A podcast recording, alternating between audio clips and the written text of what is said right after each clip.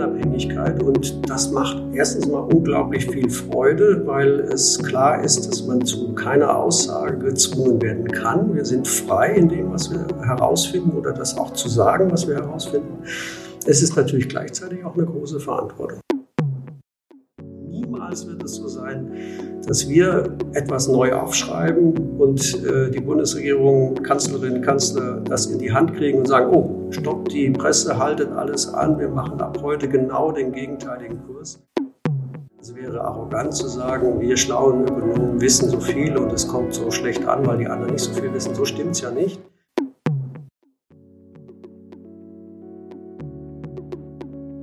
Herzlich willkommen zum Chefgespräch, dem Podcast der Wirtschaftswoche. Makro, Mikro, Mammon. Top-Ökonomen die Wirtschaft sehen. Mit Bert Losser.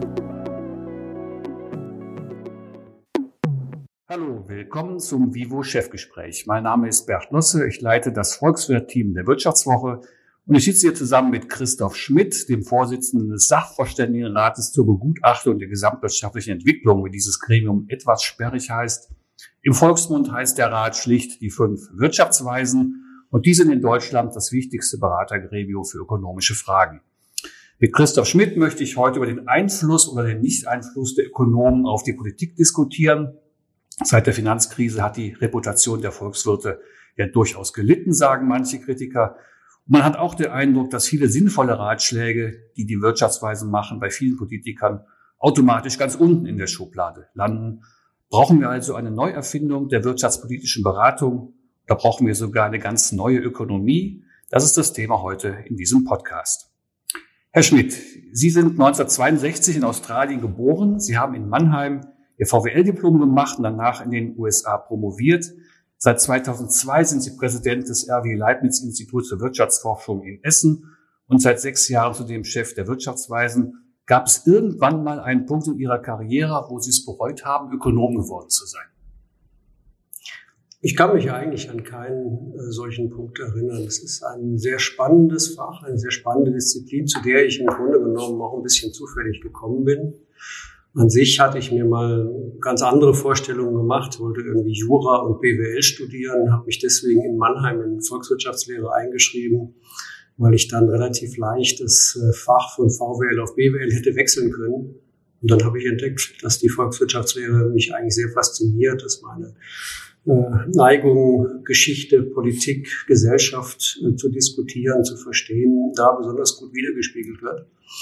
Und seitdem bin ich mehr und mehr begeistert davon, äh, welche Möglichkeiten wir haben und äh, bin aber gleichzeitig auch mir in der Laufe Lauf der Jahre immer mehr bewusst geworden, wie stark auch die Grenzen sind äh, unserer Möglichkeiten und genau diese richtige Balance zu finden zwischen der Begeisterung für die Möglichkeiten und der Demut vor den Grenzen. Ich glaube, das macht dann auch einen guten angewandten Wirtschaftswissenschaftler aus und erfüllt mich bis heute.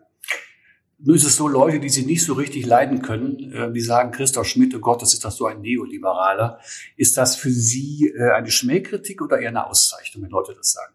Ja, es ist ja heute äh, eindeutig als, als negative Begriff gemeint. An sich, wenn man tatsächlich weiß, wofür das steht oder ursprünglich mal stand, kann es eigentlich ja kein Schimpfwort oder keine Beleidigung sein. Aber in der Tat wenn es heute verwendet wird, es hat mit mir ja vielleicht weniger zu tun, aber es wird ja allgemein ein bisschen als Kampfbegriff verwendet, ist es nicht positiv gemeint. Ich denke, was sich dann dahinter verbirgt, ist der Vorwurf, dass die sogenannten Mainstream-Ökonomen äh, nicht links und nicht rechts gucken, sondern äh, im Grunde genommen immer die gleiche Position vertreten. Diesen Schuh müssen sich empirische Ökonomen, die genau das, was ich gerade gesagt habe, nämlich Grenzen auch äh, demütig anzunehmen der eigenen Erkenntnismöglichkeiten. Diesen Schuh müssen sich diese Leute eigentlich nicht anziehen, denn wir gehen ergebnisoffen an unsere äh, Themen heran. Natürlich ist niemand frei von eigenen Meinungen, niemand frei von Vorbelastungen, von Vorbedingungen. Man sucht sich seine Forschungsfragen ja auch aus. Sie werden einem nicht aufgezwungen, sondern die spiegeln schon die eigene Persönlichkeit wieder. aber der ernsthafte Versuch, dann ergebnisoffen an diese Fragen heranzutreten und die Daten so zu nutzen, dass sie einem etwas erzählen und diese Erzählung auch anzunehmen und zu verstehen. Ich glaube, das macht den modernen Wirtschaftswissenschaftler, den empirischen Wirtschaftswissenschaftler aus. Und da ist diese Schwerkritik, wenn sie so vorgebracht wird, eigentlich auch immer, zieht sie ins Leere. Ja, nun ist es ja immer auch die Frage, wie man ökonomische Einsichten und Ansichten vermittelt. Äh, das letzte Jahresgutachten der Weisen hatte 447 DIN A4 Seiten. Kennen Sie außerhalb der Wirtschaftsweisen einen Menschen, der das ganze Gutachten mal gelesen hat? Der eine oder andere ehemalige Wirtschaftsweise wird wohl dabei gewesen sein. Aber ernsthafterweise ist es so, dass wir wirklich einen, einen Balanceakt zu äh, vollziehen haben, zu vollbringen haben. Wir haben einerseits auf den Punkt zu bringen und bemühen uns auch sehr stark, immer pointierter zu werden, kom komprimierter, unsere Botschaften immer mehr zu verdichten, ohne sie zu, äh, zu vereinfachen, äh, viele Analysen unterzubringen und gleichzeitig lesbar zu bleiben. Aber andererseits sind wir eigentlich auch dazu angehalten, eine Art Kompendium der Wirtschaftsgeschichte, der, Wirtschaftspol der Wirtschaftspolitik in Deutschland äh, im Lauf der Jahre zu erarbeiten. Also was wir aufschreiben, soll auch in gewisser Weise autoritativ sein für das, was wirklich wichtig war an wirtschaftspolitischen Themen in einem Jahr. Wir können sehr schlecht ein wichtiges Thema dabei auslassen und daher sind diese 400 Seiten hart erarbeitet, aber sie sind auch eigentlich notwendig. Es waren mal 1000 Seiten, das ist vielleicht wirklich zu viel, ist aber vor meiner Zeit gewesen. Äh, und äh, als ich angefangen habe 2009, da waren wir so bei 500, denke ich, und jetzt sind wir ein bisschen schlanker. Der Rat hat im November eine Wachstumsprognose für 2019 erstellt, die er schon im März wieder revidieren muss, und zwar sehr deutlich nach unten. Statt 1,5 Prozent wird die deutsche Wirtschaft demnach nur noch 0,8 Prozent wachsen. Auch generell muss man ja sagen, dass die Treffgenauigkeit von Konjunkturprognosen in Deutschland nicht unbedingt zunimmt. Ähm, woran liegt das eigentlich? Gibt es ein generelles Problem? Also es ist definitiv so, dass es äh, immer schwieriger wird, ähm, unseren Prognosegegenstand zu fassen, weil die Zeit, wie bei vielen anderen äh, Dingen unseres Zusammenlebens, Aspekten unseres Zusammenlebens auch, die Zeit immer schnelllebiger wird. Neue Informationen können sehr schnell die Sachlage, die Gemengelage verändern. Also die, um es ein bisschen technischer auszudrücken, die Volatilität unseres Prognosegegenstandes ist sehr hoch. Äh, das heißt also, äh, wenn wir nicht äh, zeitnah neu eintreffende Informationen aufnehmen würden, dann würden wir wirklich was falsch machen. Und da diese neuen Informationen tatsächlich auch immer, naja, sagen wir mal, in Echtzeit nicht besonders präzise eintreffen, wird es besonders schwer. Also wir haben ungefähr so einen Prognosefehler absolut von, sagen wir mal, zwei Prozentpunkten. Davon ist die Hälfte äh, Datenrevisionen geschuldet. Also bis zu mehreren Jahren nach der nach dem Vollenden eines Jahres muss das Statistische Bundesamt, müssen die statistischen Ämter noch die Daten revidieren. Das ist aber auch nicht, weil die schlechte Arbeit, Arbeit leisten, sondern weil es einfach ziemlich schwer ist, das Wirtschaftsgeschehen in Zahlen zu packen und wirklich zu sehen, was im Augenblick vor sich geht. Und wenn man bedenkt, wie schwierig das ist, muss man sagen, äh, Prognosen haben einen großen Informationswert, weil sie den aktuellen Stand der Datenlage, den aktuellen Stand der Erkenntnis ganz gut zusammenfassen. Denn im Schnitt liegen sie ja doch gar nicht so schlecht. Natürlich schwanken die äh, Prognosen, die Punktprognosen dann um den tatsächlich später revidiert, äh, auch realisierten Wert. Aber äh, im Schnitt liegt eigentlich die gesamtwirtschaftliche Prognose der institutionellen Anbieter, der Institute, der Bundesbank, äh, des Sachverständigenrats, die liegen eigentlich ziemlich gut und haben für planerisches Vorgehen, für Haushaltsplanung, für Entscheidungsfindung von Investoren durchaus einen hohen Informationswert. Mhm. Und Spötter sagen ja, Prognosen sind deshalb schwierig, weil sie die Zukunft betreffen. Das ist richtig. Die ketzerische Frage, brauchen wir Prognosen überhaupt noch, wenn sie so oft revidiert äh, werden müssen, wir uns ja also eindeutig mit Ja beantworten. Wir Würde ich eindeutig mit Ja beantworten. Äh, äh, es gab ja zum Beispiel beim, äh, beim Zeitpunkt der, groß, des großen, der großen Wirtschaftskrise, als die Wirtschaftsleistung so stark einbrach, 2009, gab es ja durchaus auch Diskussionen, wollen wir es jetzt nicht an der Stelle mal lassen. Aber das ist eigentlich so ein bisschen Flucht vor der Verantwortung, denn äh, gerade dann, wenn es besonders schwer wird, sind ähm, Zahlen, die einigermaßen in die richtige Richtung zeigen, so viel wert, ganz drauf zu verzichten, dann äh, zu sagen, na ja, bevor wir nicht ganz präzise sagen können, wie es ist, machen wir nichts, ist, glaube ich, der falsche Weg. Gibt es denn Gedankenspiele in der Wissenschaft, ähm, die bisherigen traditionellen Punktprognosen zu verändern vielleicht andere Methoden der Prognosen äh, aufzubauen? Ja klar, die gibt es auch schon einige Zeit. Also äh, ich denke, dass äh, wir hier beispielsweise am RWI und andere Institute, äh, Sachverständigenrat, natürlich nicht nur die Punktprognosen, die, die in der Planung, in der Kommunikation immer im Vordergrund stehen werden, auch in Zukunft, ähm, dass wir diese Punktprognosen ergänzen durch äh, entweder die Berechnung, die Annäherung, die näherungsweise Berechnung von äh, Prognoseintervallen, bei denen wir sagen, in welchem, in welcher Bandbreite die künftige Entwicklung vermutlich mit einer gewissen Wahrscheinlichkeit sein wird.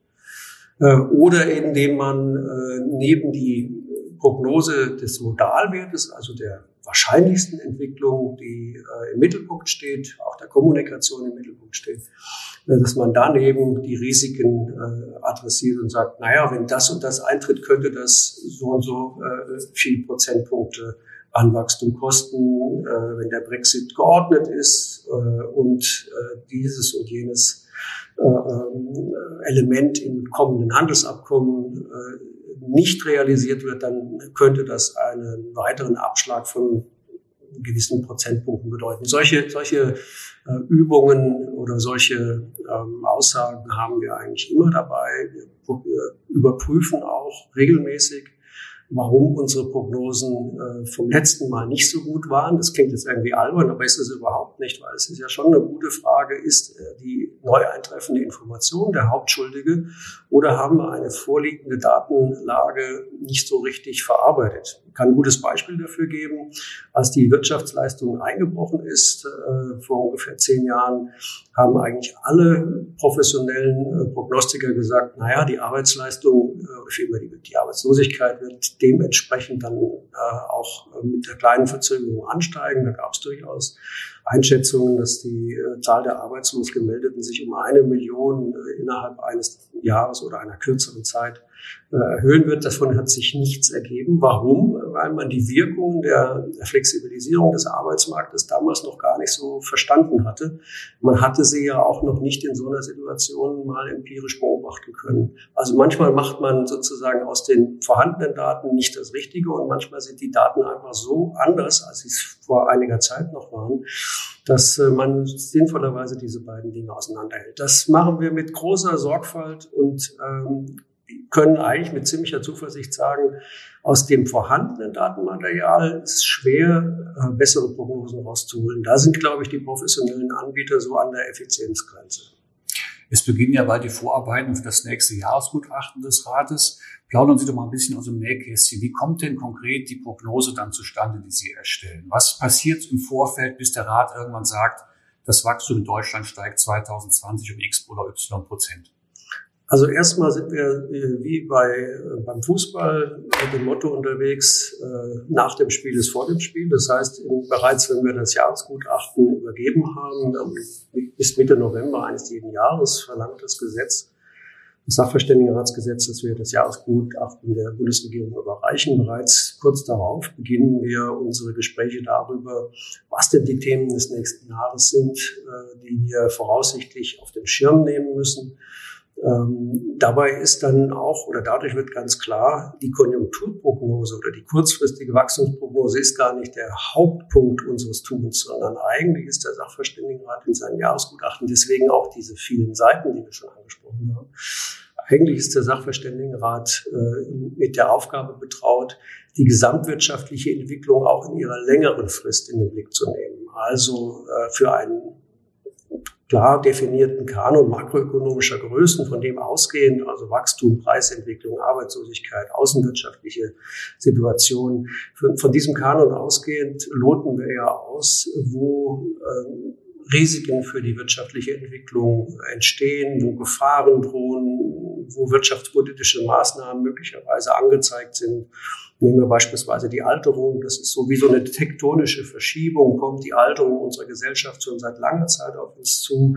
Wir wissen eigentlich relativ genau, dass man darauf reagieren muss. Und wir haben auch sehr frühzeitig wie andere Ökonomen auch schon darauf hingewiesen. Und Themen mit dieser langfristigen ähm, äh, Strahlkraft, die müssten wir auf den Schirm nehmen und äh, auch solche, die kurzfristig entstehen. Da kommt eine Flüchtlingskrise oder eine, Flüchtlingsbewegung nach Deutschland. Äh, es, es kommt äh, vielleicht zu irgendeinem Problem im Euroraum. Darauf reagieren wir dann in Echtzeit. Das heißt, das können wir natürlich nicht ein Jahr vorher planen. Wie könnte man? Aber es gibt Themen, die man langfristig planen kann. Die planen wir schon um den Jahreswechsel herum und sind dann bereit dafür, äh, die kurzfristig auftauchenden Probleme für die Wirtschaftsentwicklung und auch die langfristige Wirtschaftsentwicklung äh, im Laufe des Jahres in den Blick zu nehmen. Dazu kommt dann äh, routinemäßig die Beobachtung der kurzfristigen Wirtschaftsentwicklung, also die Konjunkturprognose, die wiederum einem sehr ausgeklügelten und ähm, eingeübten Prozess folgt. Es hängt alles natürlich an den Daten, an den Daten der volkswirtschaftlichen Gesamtrechnung die, äh, wenn wir unser Gutachten übergeben, gerade mal vielleicht bestenfalls äh, für das dritte Quartal äh, Aufschluss gibt, wie vermutlich dort die Wirtschaftsleistung sich entwickeln wird. Wir übergeben das Gutachten Ende des Jahres und da kennen wir eigentlich vergleichsweise präzise nur die erste Hälfte des Jahres, ein bisschen was vom dritten Quartal.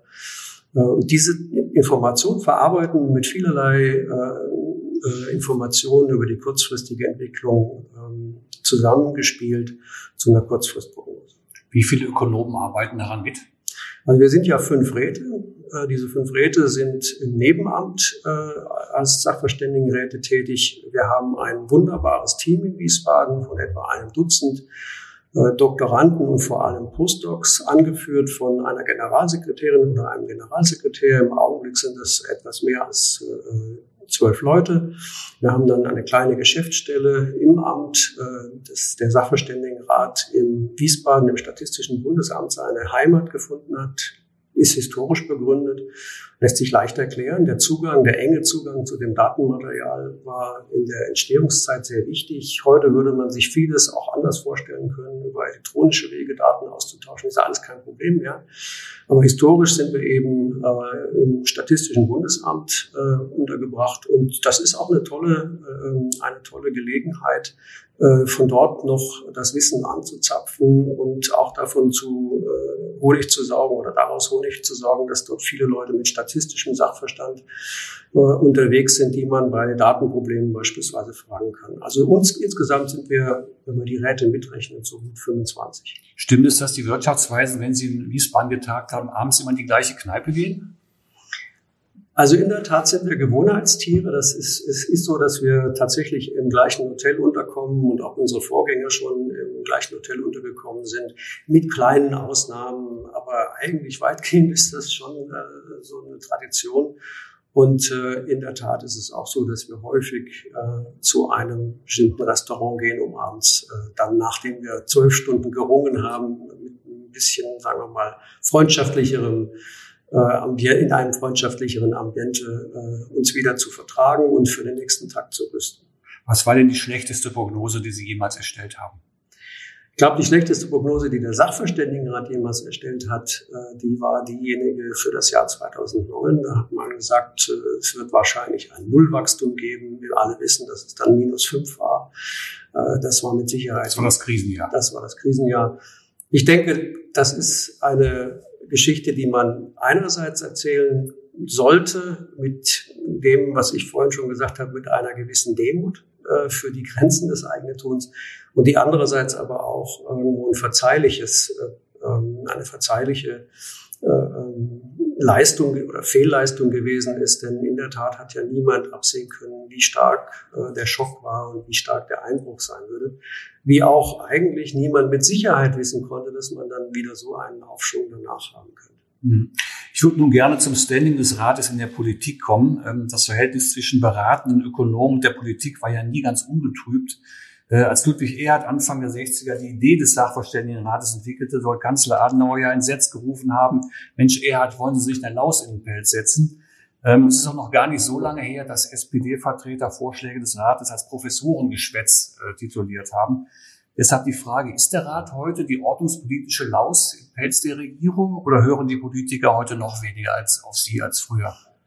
Also ich würde mal vor allem äh, voranschalten wollen, dass wir tatsächlich politik- und gesellschaftsberatend unterwegs sind. Also unsere Aufgabe ist tatsächlich eine, die äh, anders als beispielsweise beim Vorbild, beim ehemaligen Vorbild des Council of Economic Advisors in den USA der Fall ist, die sich äh, abgetrennt vom Regierungshandeln äh, abspielt. Wir sind ein unabhängiges Gremium, das als querdenkende äh, von aus sozusagen aus der Seite ohne politischen Ballast befrachtete das Gremium äh, Ideen, Argumente, Einschätzungen in die Diskussion in die Debatte einspielen kann, die dadurch, dass sie eben nicht dem aktuellen politischen Mehrheit, den aktuellen politischen Mehrheiten folgen oder dem politischen Zeitgeist beachten müssen, sehr fruchtbar sein können. Und sie richten sich eben nicht, obwohl wir natürlich mit großem Vergnügen das Gutachten, das Jahresgutachten eben zunächst der Bundeskanzlerin übergeben haben, jedes Jahr oder dem Bundeskanzler vorher, äh, obwohl das äh, natürlich dazugehört, dass äh, sie die erste ist, die das Gutachten in die Hand bekommt, ähm, ist es in diesem Augenblick sofort für die Öffentlichkeit zugänglich, für Opposition, für Wirtschaftslenker, für jeden Bürger, der sich für wirtschaftspolitische Zusammenhänge interessiert. In dem Sinne äh, sind wir eben ein einmaliges Gremium, auch in der internationalen ähm, Gesamtschau durch die Unabhängigkeit. Und das macht erstens mal unglaublich viel Freude, weil es klar ist, dass man zu keiner Aussage gezwungen werden kann. Wir sind frei in dem, was wir herausfinden oder das auch zu sagen, was wir herausfinden. Es ist natürlich gleichzeitig auch eine große Verantwortung. Was sagt die Kanzlerin denn so, wenn sie Ihnen, wenn sie das Gutachten von Ihnen entgegennimmt und diesen Wälzer in der Hand hält? Also äh, sie bleibt immer cool. Äh, es ist ja häufig so, dass wir äh, nicht nur Lob, sondern dass wir vor allem auch eine gehörige Portion konstruktiver Kritik in dem Gutachten stehen haben. Das ist ja auch, wie ich gerade auch versucht habe, so ein bisschen darzulegen, unsere Rolle. Aber äh, äh, insbesondere die Kanzlerin hat sich in meinen in Jahren, in denen ich das jetzt äh, überreichen durfte, immer sehr souverän gezeigt. Äh, und äh, im schlimmsten Fall sozusagen da, wo vielleicht die größten äh, Kontroversen zwischen der Position der Bundesregierung und unseren Einschätzungen waren, äh, hat sie das mit den Bemerkungen, mit der Bemerkung quittiert, äh, wir sollen doch bitte nicht böse sein, dass sie nicht alles eins zu eins jetzt umsetzen werden, was wir da aufgeschrieben haben. Das ist eine sehr souveräne Art, mit Kritik umzugehen und ist fruchtbarer Boden für Diskurs. Dann machen wir es mal konkret. Mit welchen Ideen hat sich der Rat in den vergangenen Jahren durchgesetzt und womit sind sie krachend gescheitert? Äh, unsere Argumente ähm, sind häufig erst nach einer gewissen Verzögerung wirklich wirkmächtig. Ich glaube, das ist ein ganz wichtiges Element, das, äh, und dass es schwierig ist, äh, die Wirksamkeit unseres Tuns äh, direkt in Echtzeit abzugreifen, weil wir ja an einem, weil wir an einem Diskurs teilnehmen, der häufig Zeit braucht, bei dem äh, Argumente, die von uns kommen, sich einfinden in ein großes äh, Ganzes, das nach einer gewissen Zeit vielleicht auch in die richtige Richtung sich bewegt. Nehmen wir doch mal beispielsweise die Umweltproblematik und das die Energiewende. Seit Jahren haben wir dafür geworben, dass man marktwirtschaftliche Instrumente zur Steuerung äh, oder zur Beflügelung der Energiewende einsetzen sollte. Äh, da sind wir lange Zeit nicht durchgedrungen. Jetzt scheint im Augenblick ein Fenster sich zu öffnen des Diskurses insgesamt. Äh, nicht nur in der Bundesregierung. Allthalben wird über die Frage diskutiert, wie können wir einen Neustart für die Energiewende, für so eine zweite Phase, eine Anschubphase gewinnen. Die Idee der Bepreisung von äh, CO2-Emissionen gewinnt mehr und mehr Zuspruch. Und das ist etwas, was ähm, Ökonomen nicht nur der Sachverständigenrat, äh, auch interdisziplinär arbeitende ähm, äh, Forscherinnen und Forscher, zum Beispiel aus der Akademie der Technikwissenschaften, AKTech, äh, die Umwelt- und Energieökonomen, aber insbesondere auch seit gut und gerne acht Jahren der Sachverständigenrat vorgebracht haben. Und wenn die Zeit reif ist, dann greifen auch gute Argumente, die von uns mit mit auf den Tisch gelegt worden sind. Und ich denke, dass das schon ein gutes Beispiel dafür ist, dass wir durchaus einen Beitrag leisten. Niemals wird es so sein, dass wir etwas neu aufschreiben und äh, die Bundesregierung, Kanzlerin, Kanzler das in die Hand kriegen und sagen, oh, stoppt die Presse, haltet alles an, wir machen ab heute genau den gegenteiligen Kurs. Unsere Argumente betreffen einen sehr komplexen Zusammenhang und brauchen deswegen auch eine gewisse Zeit, um sich durchzusetzen. Darf ich da kurz dazwischen gehen? Aber war es bei der Schuldenbremse nicht exakt so, dass da mehr oder weniger genau das umgesetzt wurde, was der Rat vorgeschlagen hatte? Doch, doch. Ich habe ja jetzt nur ein Beispiel gegeben, wo dem es sehr äh, lange gedauert hat. Ein anderes Beispiel wäre, ähm, wären die Harzreformen. Äh, da gab es ein Gutachten, 20 ähm, Punkte für Wachstum und Beschäftigung. Und nicht lange danach gab es die Agenda 2010. Ähm, da waren viele Elemente in dem Jahresgutachten drin. Äh, auch da würde ich sagen, äh, war das war der Sachverständigenrat natürlich nicht der Einzige, der vernünftige Argumente äh, vorgebracht hat, aber ein Beitrag dazu, dass es im Endeffekt zu einer guten Wende in der Wirtschaftspolitik gekommen ist, hat er schon geleistet. Und dann gibt es Punkte, bei denen sehr speziell auf ein äh, spezifisches Sachgebiet hinaus ausgerichtet, ähm, auch wie Beispiel haben Sie ja jetzt gegeben, äh, äh unsere Ideen direkt äh, fruchten. Andererseits muss man sagen, das ist nur ein Teil unserer Wirkung. Der andere Teil, den merkt man nicht so richtig. Wie viele Argumente äh, oder wie viele Entscheidungen, die in die falsche Richtung hätten gehen können, haben sich gar nicht erst ergeben, weil man sehr früh im Vorfeld durch eine sehr gute, differenzierte Argumentation aus der Fachwelt unter anderem im Sachverständigenrat heraus gelernt hat, dass sie nicht in die richtige Richtung gehen. Also wer in einer Krise einreitet und die Sache aus dem, den Karren aus dem Sumpf zieht, ist immer der Held, derjenige, der sein Schiff immer durch alle Klippen sicher durchsteuert, ohne dass es mal irgendwo aneckt. Bei dem merkt man gar nicht, dass er ein Held ist. Und diese beiden Rollen, die sind für uns natürlich irgendwo gleichermaßen präsent. Und mit welchen Reformen, die Sie persönlich für, für wichtig erachten, sind Sie gescheitert? Ja, ich denke, dass ein, ein Punkt in den vergangenen Jahren, der uns, äh, der, den man durchaus als Quelle der Frustration betrachten kann, die Rentenpolitik ist. Wir wissen seit langem, dass die äh, demografische Entwicklung ähm, in die Richtung geht, dass die Zahl der Jungen im Vergleich zu den Älteren äh, abnimmt, dass also immer mehr äh, die junge Generation, die nachfolgenden Generationen äh, in der Lage sein müssen, sich selbst, ihre Familien äh, zu ernähren und ihre Lebens, ihren Lebensstandard zu halten, gleichzeitig aber eben eine Generation von Ruheständlern mitversorgen müssen. Und äh, im ersten Jahrzehnt äh, dieses Jahrhunderts war es noch so gewesen, dass die äh, Weichenstellungen bei der Rentenpolitik in die Richtung gingen, das System demografiefester zu gestalten. In den vergangenen Jahren äh, hat man diese Disziplin aufgegeben und äh, trotz all unserer Mahnungen und äh, Gegenargumente eigentlich von diesem Kurs sich nicht abbringen lassen. Äh, also Stichwort Mütterrente Stichwort Tragfähigkeit der sozialen Sicherungssysteme. Wir wissen relativ gut, dass da einige Weichenstellungen dabei waren, die ähm, irgendwann zu einer schwerwiegenderen Korrektur werden führen müssen äh, äh, oder führen werden. Aber ähm, ja, da hat man nicht so richtig Erfolg. Mal ganz ketzerisch gefragt. Im Bundestag sitzen ja relativ wenige Ökonomen, aber sehr viele Juristen, sehr viele Vertreter des öffentlichen Dienstes. Erschwert das für Sie die Möglichkeit, mit volkswirtschaftlichen, ökonomischen Argumenten durchzudringen in der Politik?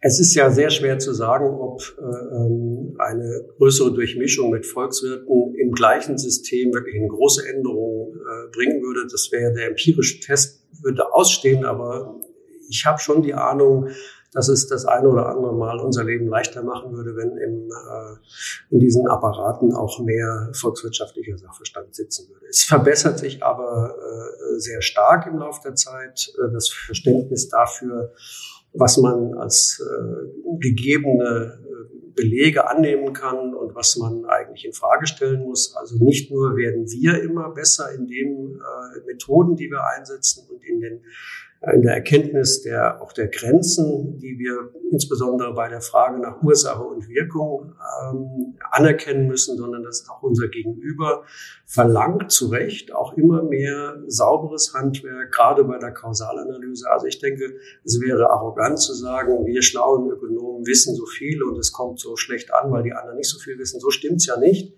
Ähm, wenn man unter Volkswirten manchmal mehr reden würde, wäre manches in der Kommunikation vielleicht einfacher. Aber ich glaube, wir werden alle stetig immer besser und das sollte ja eigentlich auch so sein. Wenn eine gute Fee zu Ihnen käme, man würde sagen, äh, Herr Schmidt, ich erfülle Ihnen drei wirtschaftspolitische Forderungen. Welche drei Forderungen wären das für die Bundesrepublik Deutschland? Welche Reformen würden Sie dann wählen? Ich denke, dass ein ganz wichtiges Element äh, unserer zukünftigen Rolle in der Welt als Wirtschaftsnation, unser Zug der Prosperität, des, des Wohlstands unserer zukünftigen Generationen die Frage ist, äh, inwieweit Menschen Risiken auf sich nehmen und äh, Innovationen verfolgen wollen. Und um das hinzubekommen, wäre mein erster Wunsch, dass Innovationspolitik äh, und äh, Industriepolitik nicht als Reparaturbetrieb empfunden wird für äh, wirtschaftspolitisch unglückliche Weichenstellungen an anderer Ende, sondern dass man einen ganzheitlichen Ansatz zu einer ähm, wirtschafts- oder wachstumsfreundlichen äh, Wirtschaftspolitik äh, verfolgt, die am Arbeitsmarkt, bei der Bildungspolitik, äh, in allen Lebensbereichen immer auch mitdenkt, was die ökonomischen Auswirkungen sind. Das zweite wäre äh, unsere Alterungsproblematik oder unser Alterungsphänomen, dass wir als Gesellschaft immer ähm, reifer werden, dass wir immer mehr das Vergnügen haben, auch im hohen Alter noch bei relativ guter Gesundheit und Lebensqualität ähm, weiterleben zu können, die Lebenserwartung im, im fortgeschrittenen Alter immer weiter auch ausgebaut wird, dass wir das zwar genießen, aber dass wir andererseits auch die richtigen Konsequenzen daraus ziehen, wie wir unsere soziale Sicherung gestalten und deswegen auch unter anderem überlegen, inwiefern es möglich ist, durch ein längeres Arbeitsleben die sozialen Sicherungssysteme zu stabilisieren. Also mit anderen Worten, die Alterung auch äh, in eine demografiefeste Grundstrategie der sozialen Sicherung umzumünzen. Und drittens hat Deutschland als ein sehr wohlhabendes Land, als ein Land, ähm, das große Möglichkeiten hat, äh, der, in der Welt einen Beitrag zu leisten, Verantwortung zu übernehmen, auch eine große Verantwortung für äh, drängende äh, globale Probleme. Ich würde hier den Klimawandel als ein ganz wichtiges Beispiel dafür äh, ansehen und äh, die wirtschaftliche Entwicklung in äh, den weniger entwickelten Volkswirtschaften wirksam zu fördern, wirksam dazu beizutragen, dass äh, die Welt immer weiter auch im Wohlstand zusammenwächst. Und um das hinzubekommen, wäre es gut, das wäre mein dritter Wunsch, äh, wenn wir uns auch da dem ökonomischen Sachverstand nicht ganz verschließen würden und ähm, anreizkompatible internationale Lösungen durch äh, eine gute Mischung aus dem, was wir hier zu Hause tun, um diese Probleme zu bewältigen und das, was wir an internationalen Vereinbarungen gleichzeitig schließen, hinzubekommen, damit äh, wir tatsächlich das große Versprechen, dass die Welt immer weiter zusammenwächst, zumindest mal eben auch einen gewissen Beitrag zukommen. Glauben Sie, dass Deutschland durch den sehr langen Aufschwung etwas reformmüde geworden ist und möglicherweise nicht gerüstet ist, wenn die nächste Rezession kommt? Und die wird ja irgendwann kommen. Ich kann mir nicht vorstellen, dass der Aufschwung alleine an einer gewissen Reformmüdigkeit schuld ist. Ich würde es eher so sehen, dass wir eine sehr wohlhabende Nation sind, die ähm, ähm, auch es geschafft hat, im Gegensatz zu vielen anderen reichen Volkswirtschaften, äh, insbesondere würde ich da die USA und das Vereinigte Königreich mal nennen, die es geschafft hat, dass äh, den Wohlstandsaufwuchs der vergangenen Jahrzehnte mit einer ziemlich äh, engen oder großen sozialen Kohärenz hinzubekommen. Wir haben eben nicht dieses Auseinanderdriften der, äh, der Einkommensverteilung wie andere Länder. Und ähm, da kann man schon auf Dauer so ein bisschen das Gefühl bekommen, das geht jetzt einfach automatisch so weiter. Wo die Aufschwungphase in den vergangenen, vergangenen Dekade bestimmt einen Einfluss hinterlassen hat, ist äh, beim Arbeitsmarkt. Der Arbeitsmarkt hat sich sogar in der Krise als sehr robust erwiesen. Wir haben jetzt Rekordbeschäftigung. Auch das ist ein Phänomen, äh, das nicht einfach vom Himmel gefallen ist, sondern auch seine Ursachen unter anderem in den Weichenstellungen des ersten Jahrzehnts dieses Jahrhunderts gehabt hat. Ähm, aber äh, da gebe ich Ihnen schon recht. Der Eindruck, es könnte einfach mal so weitergehen, ohne dass man reformbereit ist, den, diesen Eindruck, äh, der, der könnte sich schon verfestigt haben. Äh, wir brauchen aber nach wie vor äh, Innovationsbereitschaft, Mut zum Risiko, Mut, Neues zu lernen, denn die Herausforderungen kommen, ob das jetzt eine Rezession ist oder ob es andere Krisen sind, die über uns kommen werden. Ohne den Mut zur Veränderung äh, wird man da schwer bestehen können. Eine persönliche Frage zum Schluss. Ihre Amtszeit als Mitglied der Wirtschaftsweisen endet ja 2020. Was kommt denn für Sie danach?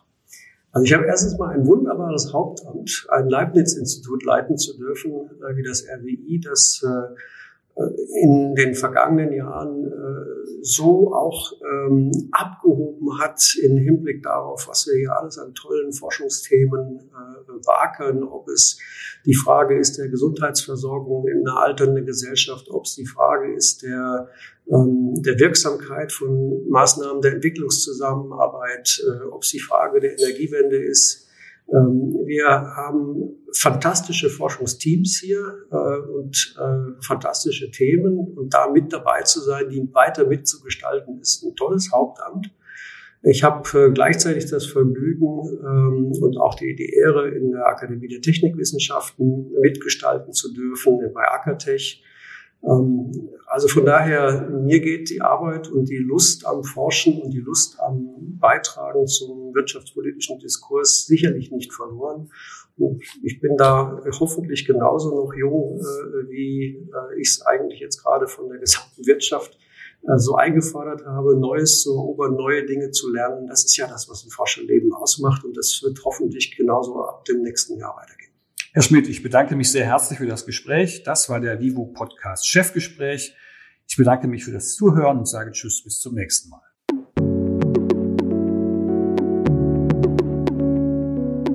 Das war Chefgespräch, der Podcast der Wirtschaftswoche.